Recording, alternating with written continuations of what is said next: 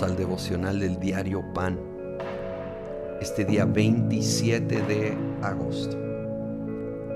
Estamos en Lucas capítulo 22 y vamos a ver del versículo 1 hasta el versículo 38, donde nos registra lo que llamamos la última cena, cuando Jesús se reunió con sus discípulos esta última vez antes de ir a la cruz y tomó pan y habló de que esto representaba su cuerpo, tomó la copa de vino y ese vino representaba su sangre. Y habla de un nuevo pacto, que esto establecía un nuevo pacto en Cristo Jesús por su muerte en la cruz, su cuerpo, su sangre, que Él derramó en lugar de cada uno de nosotros, tomando ahí nuestro pecado, nuestra maldad. Ofrece ahora perdón de pecados. Ofrece ahora un nuevo comienzo. Nuevas misericordias de parte de Él. Este nuevo comienzo, nuevo pacto de parte del Señor que debemos recordar todos los días, todos los días. Más cuando justo está terminando esa escena, dice versículo 24, tuvieron además un altercado sobre cuál de ellos sería el más importante. Jesús les dijo, los reyes de las naciones oprimen a sus súbditos y los que ejercen autoridad sobre ellos se llaman a sí mismos benefactores. No sea así entre ustedes al contrario, el mayor debe comportarse como el menor y el que manda como el que sirve.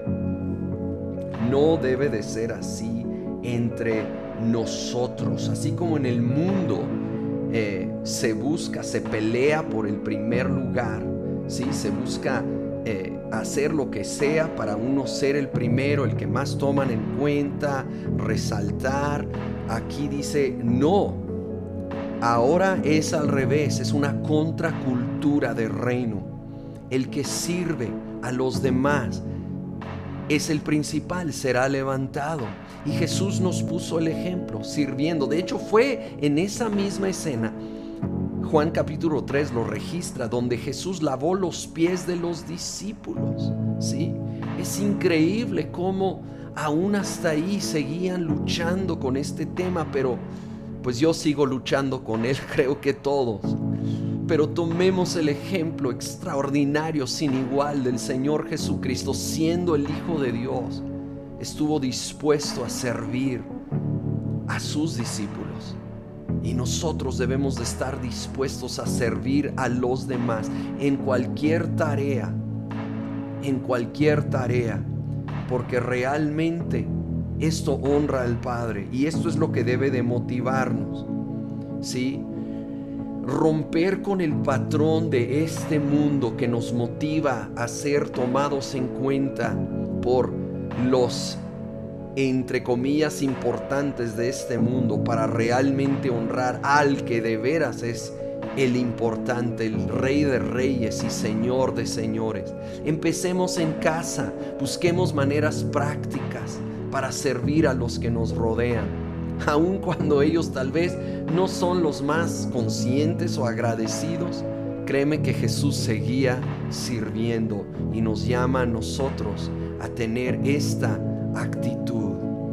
Señor, perdónanos, perdónanos cuando perdemos de vista que tú nos llamas a servir cuando buscamos el primer lugar, cuando buscamos el protagonismo, cuando tomamos una actitud de merecedores, perdónanos, ayúdanos a recordar tu ejemplo, tu ejemplo de servir, Señor, y que nosotros podamos ser siervos, siervos en nuestras casas, siervos con los que nos rodean, sabiendo que esto te honra, pero también conscientes que este es el camino a la verdadera grandeza. Señor, tú irás levantando a aquellos que nos humillamos voluntariamente para servir a los demás. Y sobre todas las cosas, gracias por la cruz. Gracias por tu cuerpo, tu sangre derramada en la cruz. Recordamos, Señor, así como nos dices que, que, lo hagamos con la Santa Cena, pero en todo momento, cada día, queremos recordar el precio que pagaste, recordar el sacrificio que derramaste. Recordamos y te damos gracias, te damos gloria. En el nombre de Cristo Jesús. Amén.